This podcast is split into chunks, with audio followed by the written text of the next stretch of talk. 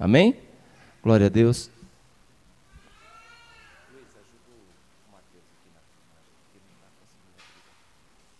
Quem achou, diga amém. Jó.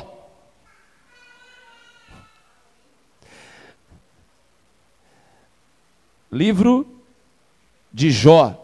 É o primeiro livro poético da Bíblia, não é Salmos, é Jó. O primeiro livro poético da Bíblia não é uma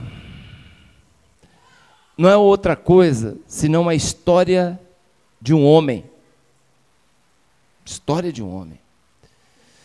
E não se trata de um homem qualquer. A palavra do Senhor, ela traz com riquezas de detalhe, revela a qualidade desse homem. E é uma qualidade que hoje em dia é quase impossível da gente achar. Então, capítulo 19 de Jó. É muito conhecido os textos do capítulo 40 para frente e do capítulo 3 para trás. Aí no meio, no passado chegava a dar sono. É uma briga interminável entre três amigos de Jó e Jó se defendendo, e Deus calado. E Deus está calado. Deus vai se manifestar só lá nos 38. Gente, são 42 capítulos. E Deus, Deus quieto. E deixando as coisas acontecer. E Deus quieto. E ainda vem os acusadores, aqueles que se levantam para defamar o servo do Senhor. Complicado.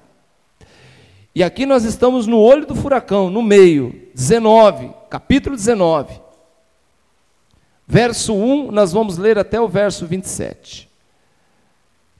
Capítulo 19 do livro de Jó, do 1 ao 27. Todos acharam? O Jó aqui, na verdade, ele está começando aqui esse texto ele dando uma, uma resposta a um dos seus amigos, chamado Bildade. Tá? E ele começa dizendo assim: Respondeu Jó, dizendo: Até quando vocês vão me afligir e afligirão a minha alma? E me quebrantareis com essas palavras? É porque você não leu as palavras que está no capítulo 18. Você ia ver, puxa vida, precisava pegar pesado assim com Jó, esses caras, pegar assim. E aqui então Jó ele começa a se defender. Já dez vezes vocês me vetupilharam.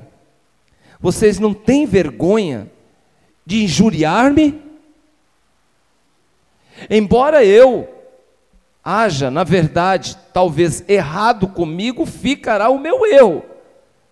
Se deveras vós querem engrandecer contra mim, repreender-me pelo meu opróbrio, saibam agora que Deus é o que fez isso comigo. E com a sua rede me cercou. Eis que clamo violência porém não sou ouvido. Grito socorro, porém não há justiça. O meu caminho Deus entrincheirou, e eu já não posso passar nas minhas veredas, ele pôs trevas. Vai, vai prestando atenção o desabafo desse homem. Da minha honra, ele me despojou, tirou-me a coroa que estava sobre a minha cabeça, quebrou-me de todos os lados. E eu estou indo. Arrancou a minha esperança como uma árvore que é arrancada. E fez inflamar contra mim a sua ira, me reputou consigo como um dos seus inimigos. Juntas vieram as suas tropas, as tropas de Deus, e prepararam contra mim o seu caminho e se acamparam ao redor da minha tenda. Pois longe de mim os meus irmãos, e os que me conhecem, e os que me conhecem como estranhos, se apartaram de mim. Os meus parentes me deixaram. Os meus conhecidos se esqueceram de mim. Os empregados da minha casa, os meus servos, minhas servas, me reputam como um estranho dentro de casa. E vim a ser um estranho aos seus olhos. Chamei o criado, o empregado, e ele não me respondeu. Cheguei a implorar com a minha voz, mas nada. O meu hálito se fez estranho à minha mulher, tanto que supliquei o interesse dos filhos do meu corpo. Até as crianças me desprezam.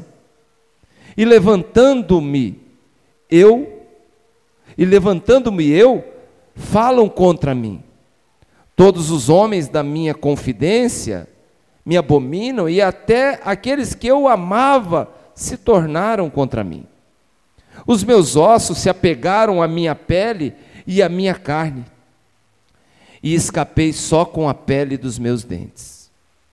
Compadeçam de mim, amigos meus, compadeçam de mim, porque a mão de Deus me tocou.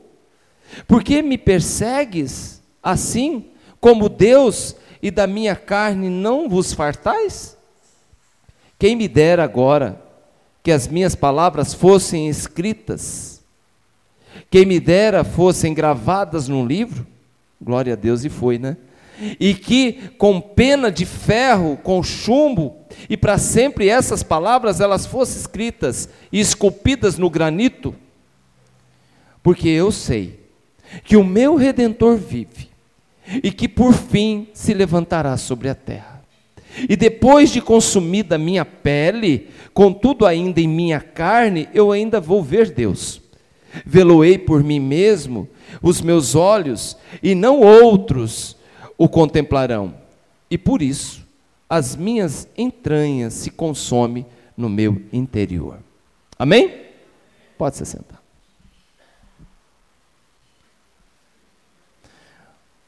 Colocando a mão no fogo. Quem já ouviu essa célebre frase? Eu não coloco a minha mão no fogo por essa pessoa. Você coloca a mão no fogo por alguém? Você já colocou a mão no fogo por alguém e se queimou? Você já ouviu isso? É um jargão conhecido. Você seria capaz de colocar a mão no fogo por alguém? Não se trata, como eu disse, Jó, não se trata de um homem qualquer. A palavra do Senhor, ela trata, ela traz com riquezas de detalhes as qualidades e quem era esse homem. E como eu disse, um homem, uma pessoa quase difícil de você encontrar nos dias de hoje. Você encontrar uma pessoa que é íntegra, uma pessoa que é reta, uma pessoa que teme a Deus, uma pessoa que se desvia do mal, você seria. É difícil encontrar hoje. Mas se você encontrasse uma pessoa assim, talvez você, até você colocaria a mão no fogo por essa pessoa, mas com dúvidas. Deus não. Deus colocou a mão no fogo por Jó. Eu vou explicar. O interessante é que quem vai dizer isso de Jó, que ele é íntegro, que ele é reto, que ele é temente a Deus e se desvia do mal, não é você. Não é um homem, não é um amigo de Jó.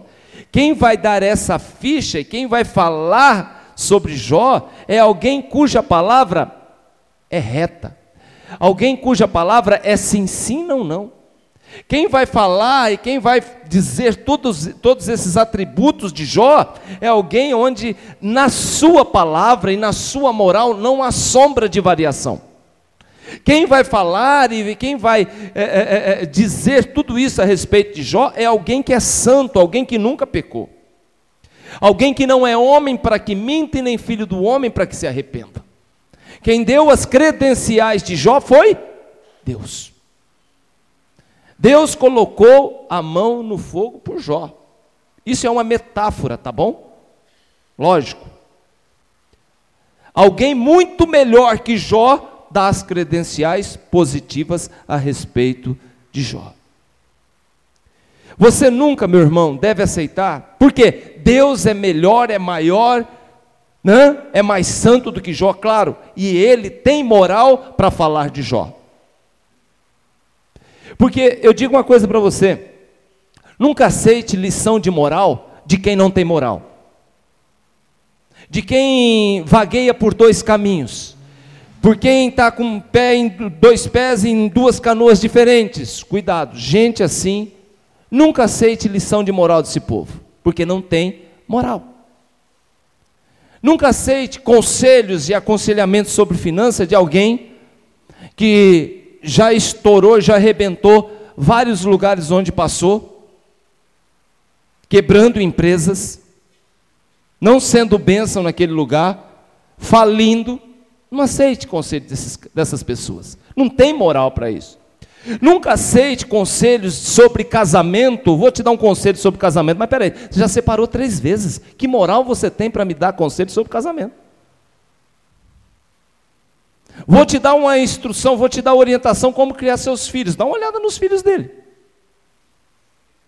Seria incoerente a gente aceitar conselhos, indicações de pessoas assim. Mas quando Deus fala, meu irmão, aí a coisa muda. Quem disse, quem falou sobre os atributos de Jó foi Deus. E ele dá testemunho de alguém, então é porque é verdade.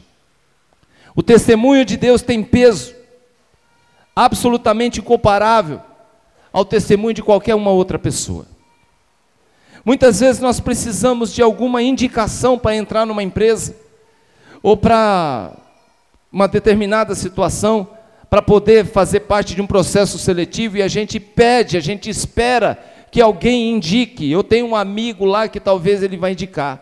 Eu tenho alguém lá que pode ou então até mesmo namorada, né? Namorado, namorada.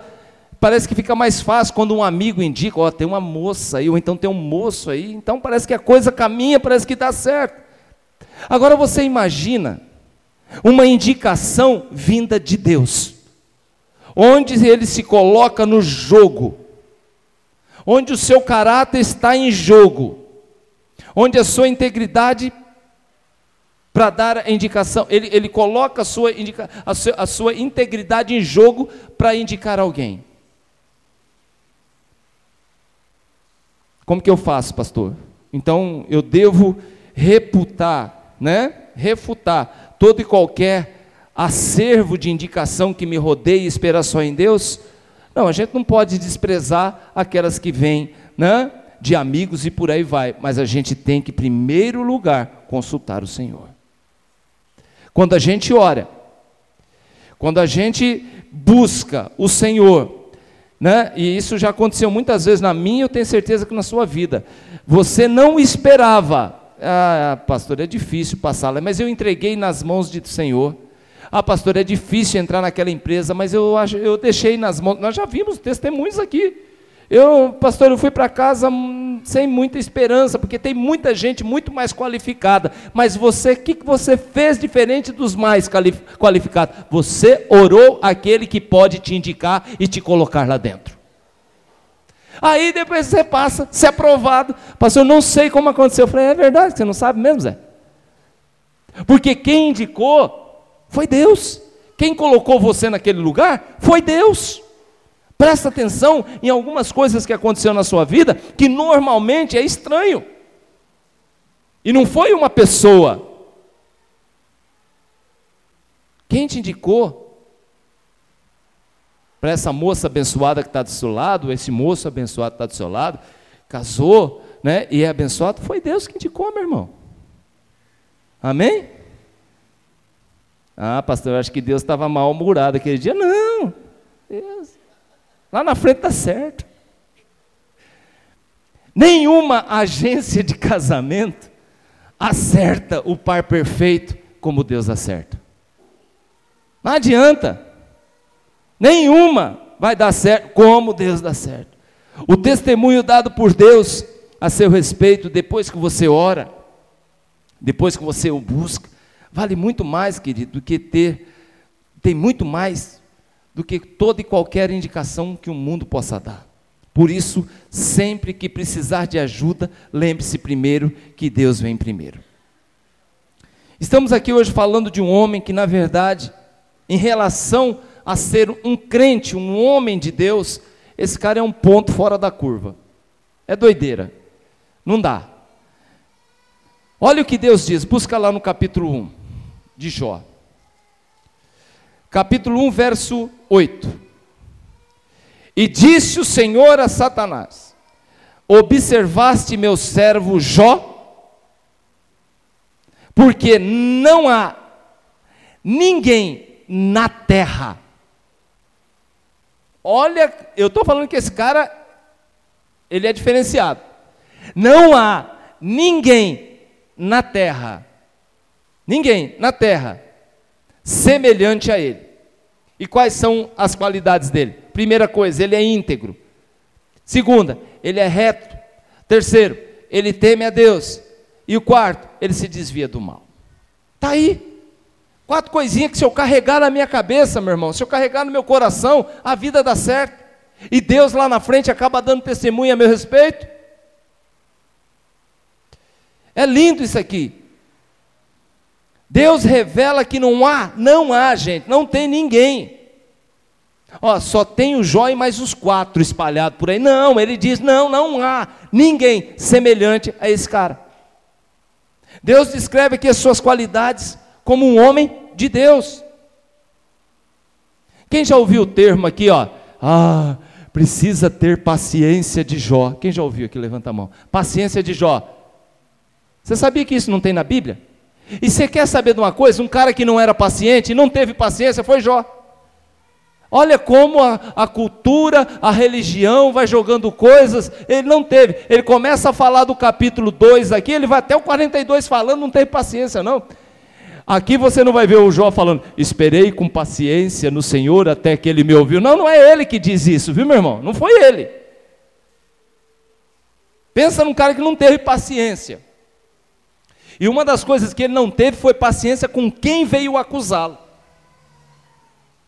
Ninguém aqui, meu irmão, ninguém, eu, você, ninguém, suportaria passar o que esse homem passou. Temos que lembrar que Jó, ele conheceu o que? Sucesso. Jó conheceu o que? Riqueza abundante. Jó conheceu o que? Sucesso absoluto, prosperidade absoluta. Antes do que? Da decadência. Não foi uma decadência que o levou à prosperidade, não, ele era próspero e ele conheceu a decadência. E é aqui que vem o cerne da palavra que eu quero trazer hoje para você. Sabe por que Deus dava testemunho de Jó? Você sabe? Você sabe por que Deus falava tudo isso aqui de Jó?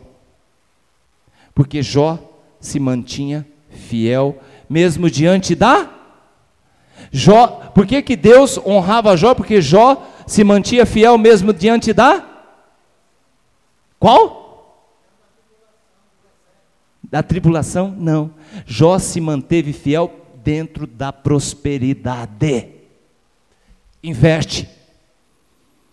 Porque Deus está dando testemunho e Jó está bem. E é aqui que eu quero que você entenda. Ele vai se manter fiel, Paulo, na tribulação, mas ele já é fiel na prosperidade. Isso aqui eu quero explicar para você. E quando o homem ele é fiel, quando ele está sendo próspero, abençoado, ele arranca aplausos do céu, sim, porque é mais difícil. Você muitas vezes é fiel, você vem na igreja, você vem nos cultos de oração, muitas vezes, meu irmão, é quando o sapato aperta. Não vamos ser hipócrita. Quando a coisa não vai bem. Você sabe qual é o nome disso aqui? Que Jó, por ser fiel na prosperidade, quando está tudo bem, você sabe qual é o nome que se dá isso? É o primeiro nome da qualidade que Deus usa com ele. Ele é íntegro. O nome disso é integridade. Você se manter firme, fiel a Deus quando as coisas estão indo muito bem. Deus testa a fidelidade na prova? Testa. Mas antes, ele testa a sua fidelidade na bonança. Quem está entendendo, diga amém. Nós vemos pessoas buscar a Deus em tempo de luta. Isso é histórico. Israel era assim. Oxe, lê, lê todo o livro de, do, do, Velho Testamento, da história de Israel, você vai ver. E o povo clamou porque estava sendo afligido pelo inimigo, e Deus socorreu. Aí Deus socorre, e o, levanta o homem, e vem um juiz, e Deus, e Deus prospera, e Deus abençoa, e o povo abandona Deus, e fez o que era mal aos olhos do Senhor. Ele fez o que era mal aos olhos do Senhor quando estava tudo bem. Porque quando estava tudo ruim, buscou a Deus. Sabe quem é assim? Eu, você, todo mundo aqui. Esse homem, ele era um cara diferenciado, porque a coisa estava boa, e ele estava buscando, ele estava jejuando, ele estava orando, estava indo na madrugada, estava sacrificando, estava buscando o Senhor, enquanto ele gastava tempo e muito tempo na presença do Senhor quando as coisas estavam bem. A maioria das pessoas, infelizmente, não vem para Cristo quando está tudo bem e goza de sucesso. Não. Eu sou pastor, já há quase 20 anos. Quando meu telefone toca três horas da manhã, é o que, gente? Pastor, fui promovido. É nunca. É nunca. Pastor, recebi uma promoção, pastor, estou feliz da vida. Imagina. A maioria das ligações que a gente recebe, isso não é uma crítica, não, tá? É para falar, pastor, ore por mim. Maioria, ore por mim. Está acontecendo isso, isso, isso. Você ora, Deus opera, não em função da minha oração apenas, mas tem mais gente orando. Deus opera e as coisas mudam, e as coisas tal, tal, tal. Aí a gente continua orando e tal, no desespero. Pediram uma vez para mim orar pela vovó lá que estava doente. Vamos orar, e clamamos e tal. E passou, e eu continuo orando pela mulher, tal, tal, tal. E um dia eu falei, ela melhorou? Falou, não, ela morreu o mês passado. Eu falei, eu estou orando ainda pela velha.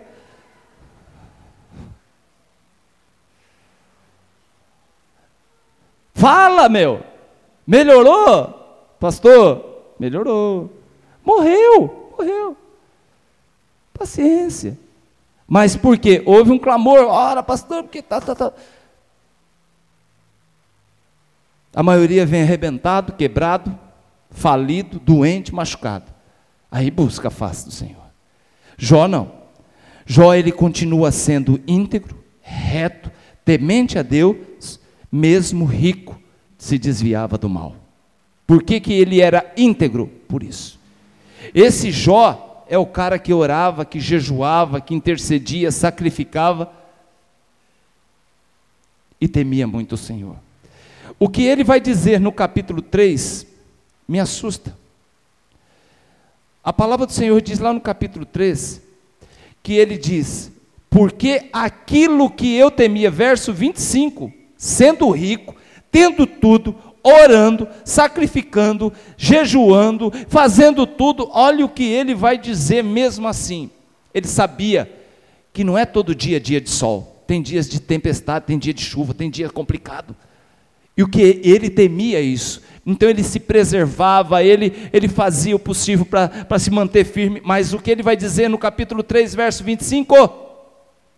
O que está escrito? Porque aquilo que temia me o que eu receava me aconteceu. Nunca estive tranquilo, nem sosseguei, nem reposei, mas veio sobre mim agora a perturbação. Era um cara que vigiava. Jó, quando caiu em desgraça, outra coisa que eu queria deixar aqui claro: ele é íntegro, ele é reto, ele é reto. E aonde está a retidão desse homem? A retidão dele não é a falta de retidão que a gente vê em pessoas. Eu estou assim porque aquela igreja me deixou assim. Eu estou assim porque aquele pastor me falou isso. Eu estou assim porque eu fui traído né, pela, pela palavra, eu fui, fui traído pela, pela, pela mensagem errada do, do, do da, da, da, da, prosperidade disso. Eu fui traído. Não, ele não. Eu estou assim porque Deus é o responsável por mim e Ele faz comigo o que Ele quer. Eu caí, quando ele cai em desgraça, ele não atribuiu essa derrota, essa falência, sua decadência ao inimigo e nem a pessoas. Muitas vezes, quando as coisas vão bem, sou eu que conquistei, aleluia. Quando as coisas vão mal e as coisas caem, foi o outro que me levou para a perturbação. Cara, se você atingiu, chegou lá em cima, foi Deus. E se caiu, foi Deus. Para de falar que é o inimigo. Ele não atribuiu a ninguém, ele atribuiu ao Senhor. E a esposa dele chega um dia, já que você fala que é tudo Deus, então amaldiçoa esse Deus e morre logo, homem. Só está o bagaço aí nessa cova de cinza. Ele olha para ela e fala assim: Olha, como uma louca, você está falando. Como uma louca falas tu. Recebeste os bens de Deus com prazer. E o mal agora não quer receber? Deus deu, Deus tirou. Louvado seja o nome santo do Senhor. E Jó o adorou. É reto, não é? É íntegro, não é? Ele não ficou culpando ninguém, gente. Talvez isso tenha sido o que mais atacou o capeta. Mais enfesou Satanás aqui, o que mais deixou o capeta endemoniado aqui. Foi o fato de ter sido tratado com indiferença. Aí ele pergunta para os demoninhos que está chegando lá no inferno, lá, ele falou alguma coisa de mim? Falou, nem citou seu nome. Mas fui eu que o Eterno aprovou lá, fui eu que fiz isso na vida dele. Ele não comentou sequer uma, uma um, nada. Não, nem falou no teu nome. Chefão, você está com a moral baixa com o cara lá.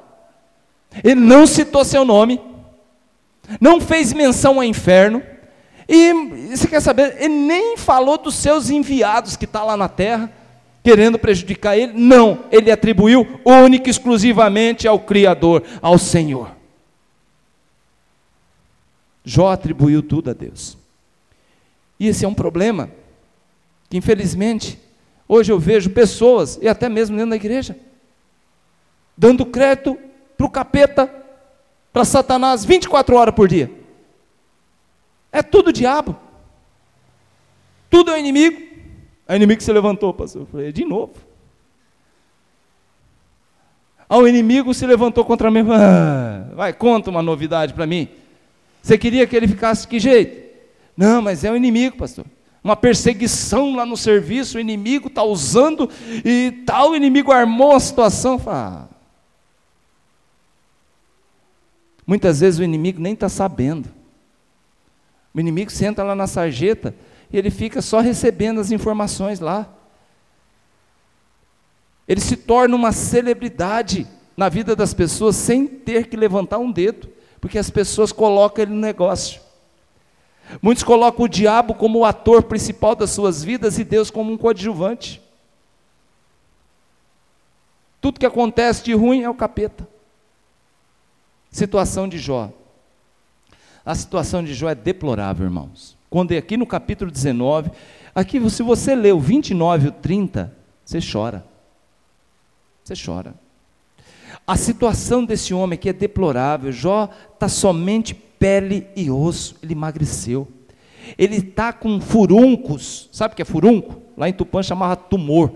A mãe chegava com aqueles dois dedão dela assim, vamos espremer isso aqui. Eu, aleluia. Vi estrela naquele negócio, apertava o dedão cirúrgico dela, baianona assim, quase do meu tamanho, assim, apertava, apertava com gosto assim. Aquele negócio, pô, para fora. Que delícia, gente. Quem já teve furunco aqui, levanta a mão. Pelo amor de Deus. E as partes que tem um furunco é legal também, né? É, nos lugares, velho, que eu vou te contar. Agora você imagina, Aristão, um homem cheio disso. É aqui no pescoço. É no peito. Úlceras. Eles chamavam de úlcera. Furunco está na Bíblia, versão de Jalma Melo, mas lá na, na Bíblia corrigida úlceras no pescoço. Aperta aquilo no pescoço, no peito, debaixo do braço, nas pernas, virilha, nádegas, pernas, sola do pé. Cachorro vinha lamber aquilo para aliviar. Você imagina como está esse homem? Esse homem fede. Ele diz aqui que o hálito é estranho à mulher dele. A boca dele está podre. As sobrancelhas de Jó caiu. Ele não consegue se movimentar. As moscas vêm em enxame. Ele tem que jogar cinzas para que não haja como um repelente, é como que o animal, é para que a mosca não pose, não não não deposite ali. Ele não consegue levantar a cabeça. A única coisa que Jó consegue fazer é falar. Ele não consegue se movimentar, ele está morrendo, Jó está acabando, Jó está sem comer, Jó está só pele e osso, Jó está morrendo, mas está adorando a Deus.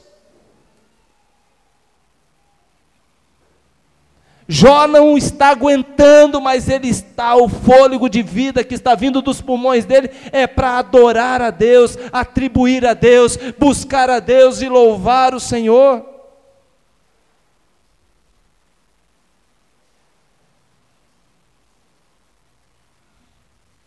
A situação de Jó é deplorável.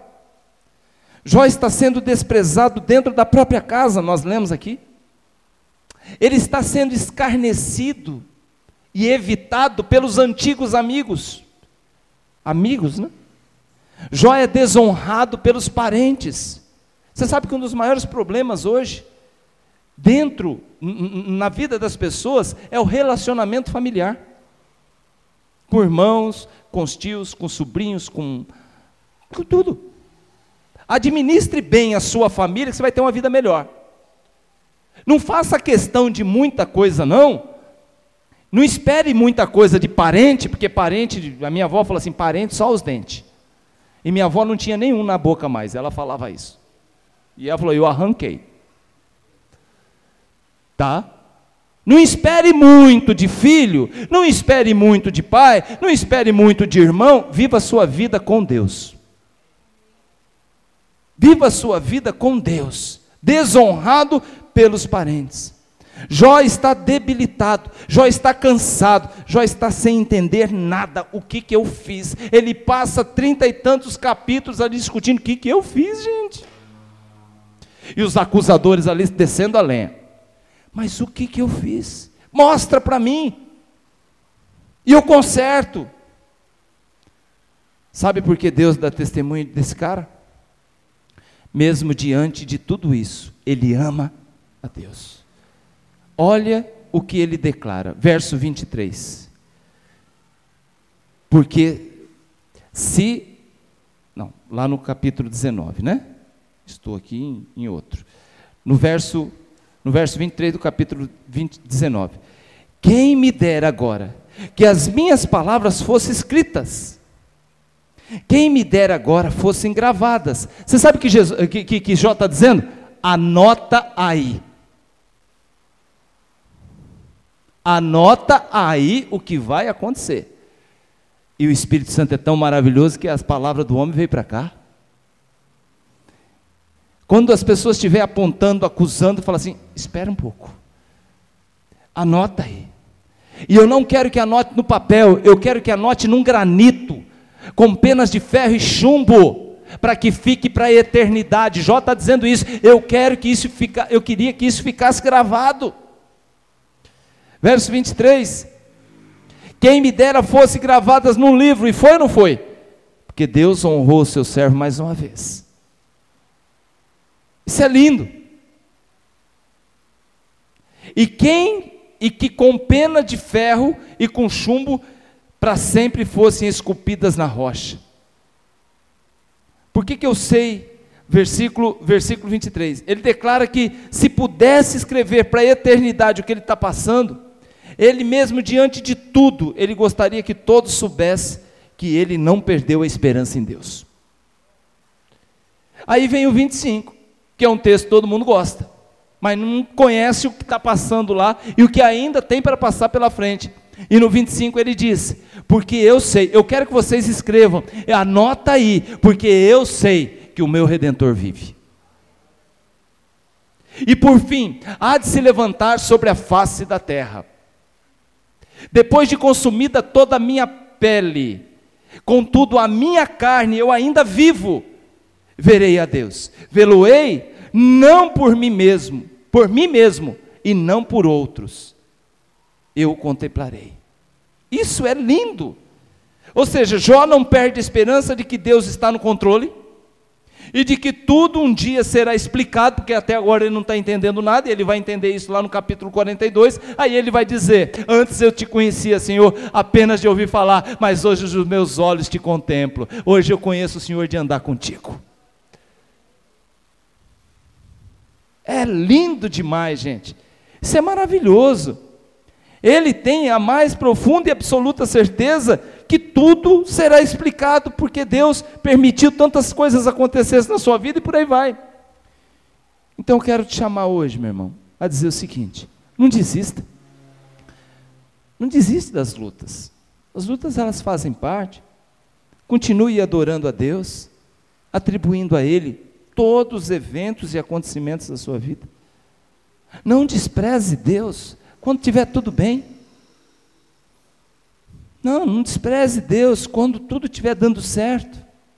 Honre a Deus com a honra de vida, com a, com a, com a, com a gratidão, e o adore. Em espírito, em verdade, adore. Há coisas que acontecem na vida das pessoas que a princípio parecem tragédias. Tem coisas que aconteceram na sua vida que parece isso aqui não podia acontecer, pastor. Tragédia. Ah, ah, para tudo. Cuidado. Entenda a tragédia. Entenda o evento negativo que aconteceu. Entenda. Entenda o acidente, entenda o, o, a doença, a enfermidade que surgiu, entenda o problema que surgiu, entenda isso, procure entender. Coisas que vão mudar radicalmente a sua vida, que mudaram radicalmente a vida das pessoas, cuidado. Até situações assim, temos que ver se não tem um propósito maior de Deus lá no final. O porquê que ele permitiu? Alguma coisa tem. Eu estava vendo uma reportagem de um rapaz, esses dias atrás, ele tomou um tiro. E quando ele caiu no chão, na hora ele disse: Estou paralítico, porque eu não estou sentindo mais as minhas pernas. Eu acho que alguém aqui, pessoal aqui deve ter assistido isso aí. A bala atingiu, parece uma vértebra da coluna e por aí vai, e deixou ele paralítico. Vamos entender os fatos. Foi uma discussão no trânsito. Pelo jeito o cara era valentão. Ele passou e meteu o pé no, no, no, no retrovisor do carro do cara. O cara simplesmente sacou e da onde estava, acertou, ele caiu da moto e caiu já paralítico. Mas o que dá para entender é que esse cara, né? Cidadão era meio valentão, porte físico avantajado, né? não se intimidava diante das provocações. Quais são as chances desse cara se dar mal uma hora? Grandes. Eu tive um tio, um tio, que o dia que ele morreu, baleado, por um amigo, a cidade onde ele estava teve paz. Agora não tinha mais um valentão na rua provocando todo mundo, porte físico avantajado, arma na cintura, metido a valentão, domador de cavalo, né? E por aí vai. O dia que ele morreu, a cidade teve paz. E vou dizer mais, até a família dele teve paz. Mas qual era as chances desse cara se dar mal uma hora? Enormes. Agora, esse camarada, ele está algum tempo, já depende de uma cadeira de roda. Ele depende de alguém para levar ele no banheiro. Ele depende de alguém para dar banho nele. Cadê o valentão? Ele depende da ajuda de pessoas e já não é mais um valentão. Ele começa a dar entrevista, ele começa a chorar. Cadê o valentão briguento que chuta o retrovisor das pessoas? Não vai chutar mais de ninguém. E a primeira coisa que eu percebi, não sei se as pessoas demais aqui observaram, eu sou muito observador, que eu começo a observar o ambiente que ele está vivendo. E uma das coisas que eu percebi nessa entrevista, que esse homem agora, ao invés de carregar o ódio, a provocação, a ira, o sentimento nocivo, agora ele tinha uma Bíblia do lado dele. Qual seria a chance de salvação dessa pessoa se Deus não permitisse que ele tomasse um tiro? O que aconteceu com meu tio lá. Valentão, sempre dá certo. E qual é o caminho desse homem agora? Aparentemente, está nos caminhos do Senhor. Quer dizer, uma tragédia o salva. Cuidado com as coisas ruins que está, talvez está moldando você, está tratando você, está transformando você numa pessoa melhor. E aí vem à tona um texto de Cristo, quando ele diz: Olha, é melhor você entrar no céu faltando um olho, mas entrar no céu. É melhor você entrar no céu faltando uma mão, mas entrar no céu. É melhor, cara, você entrar paralítico no céu, mas entrar no céu, do que ir valentão para o inferno. Amém? É verdade, a palavra do Senhor ela, ela não foge, é isso aqui. Deus demonstra seu profundo amor por nós e o seu desejo de nos salvar, mesmo dentro de grandes tragédias que nós sofremos. O que, que aconteceu com José lá atrás? Não foi uma tragédia? Traíram ele, jogaram numa cova, foi escravo no Egito, o que, que se tornou um homem? Se ele continuasse lá provocando os irmãos lá na presença de Jacó, lá, ó, oh, vocês vão me servir um dia, fique ligado, vocês vão ter que limpar, engraxar meu sapato, olha, aquela estrela lá é, é, é, é, o seguinte, é o pai, o sol, a lua, tal, pai e a mãe, vocês são as outras estrelas e eu sou né, o cara, vocês se dobram diante de mim. Se ele continuasse nessa vida, que precisou de uma tragédia se distanciou do pai, da família, levado escravo, deve ter apanhado, deve ter sofrido, deve ter se lascado, mas se tornou um homem de Deus. Amém, amados? Jesus ele veio para salvar aquele que estava perdido. Deus quer transformação para que ele possa dar testemunho a seu respeito. Amém? Ele vai falar, ele vai elogiar duas pessoas na Bíblia, até três. Uma é Jó, temente, se desvia do mal, íntegro, blá blá blá. Outro que ele vai falar é de Moisés. Houve uma sedição de Miriam e Arão, tentaram fazer uma fofoca, armar alguma coisa contra Moisés, e falou: opa, você está leprosa, tchau. Com vocês eu falo por sonhos e revelação, com ele não, eu falo face a face, é meu amigo. Não mexe com o homem de Deus. E a outra é com Jesus, que ele vai dar Testemunho de Jesus, quando o Espírito Santo pousa sobre Cristo, ele fala: Esse é meu filho amado em quem me comprazo. E lá no Monte da Transfiguração, fala assim: Ouça-o. Jesus, ele então, ele veio para salvar o perdido. O mais importante para Cristo é te salvar do que te prosperar financeiramente. O jovem rico fala: Senhor, o que, que eu preciso fazer para entrar no céu? Ele fala assim: ó, vende tudo, vem e me segue. Falou: Não, mas vende tudo é muita coisa, não dá para vender não. Mas Jesus está falando o quê? Salvação, eternidade. O mais importante para Jesus é te salvar do que te prosperar financeiramente, da mesma forma que o mais importante para Cristo é te salvar do que te curar. Tem pessoas que não entendem, pastor acabou morrendo, mas morreu, está nos braços do Senhor. Vamos parar com esse negócio, meu irmão. O que, que acontece com o paralítico de Cafarnaum? Desceu o paralítico lá, os amigos estão tá tudo olhando lá de cima, esperando Jesus curar. Jesus fala assim: perdoados são os seus pecados, ou seja, está salvo. Os amigos não entendem. E para mostrar que o filho do homem não veio só para perdoar pecado, eu digo a você: levanta e anda. Aí depois, isso são as demais coisas, irmão. Nós estamos querendo colocar essas coisas na frente da vontade do Senhor. Prosperidade e a cura e o sucesso, elas são as demais coisas. A primeira coisa é o reino de Deus. Buscar em primeiro lugar o reino de Deus é sua justiça e as demais coisas serão acrescentadas. Nós temos corrido demais atrás das demais coisas esquecido do principal. Entenda que o controle ainda continua nas mãos do Senhor. Se coloque em pé, por favor. Se coloque em pé. Eu quero nessa, nessa manhã, meu irmão, dizer para você que Deus tem o controle de tudo. O que acontecer na sua vida não atribua a ninguém mais a não ser o Senhor. E se você orou, e se você buscou, e ele fez, ele é Deus. E se você orou, e se você buscou, e ele não fez, ele continua sendo Deus. Amém? Quero o grupo louvor aqui em cima. Abaixa a tua cabeça, querido.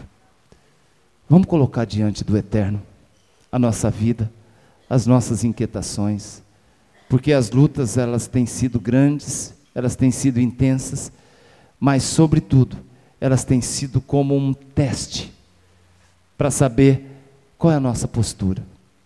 O que, que a gente, que, que a gente, como a gente se comporta primeiro diante da quando está tudo bem e como a gente se comporta quando tudo vai mal. Jó soube se comportar e honrar a Deus nas duas situações. Amém?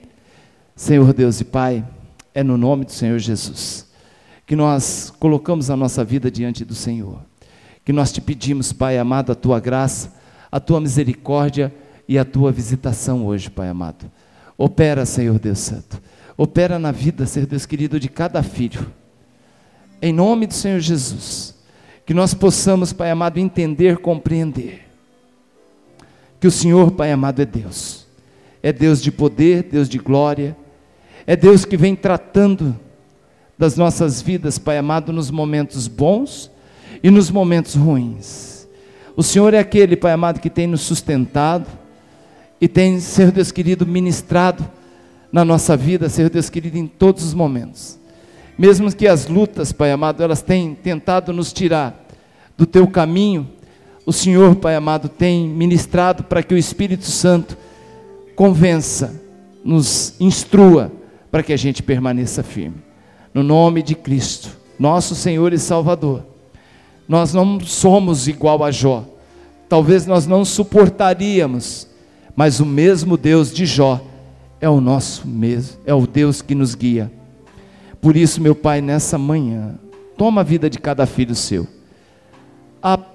Senhor Deus querido, há pessoas aqui, talvez entrou aqui tristes, angustiadas, inquietas, desanimadas, e muitas vezes, Pai amado, não vê saída. Eu oro, Pai amado, para que o Senhor os visite, e o teu nome, Senhor Deus querido, seja um nome de testemunho na boca dos seus filhos, em nome do Senhor Jesus. Toma a vida de cada um, fortalece, em nome do Senhor Jesus.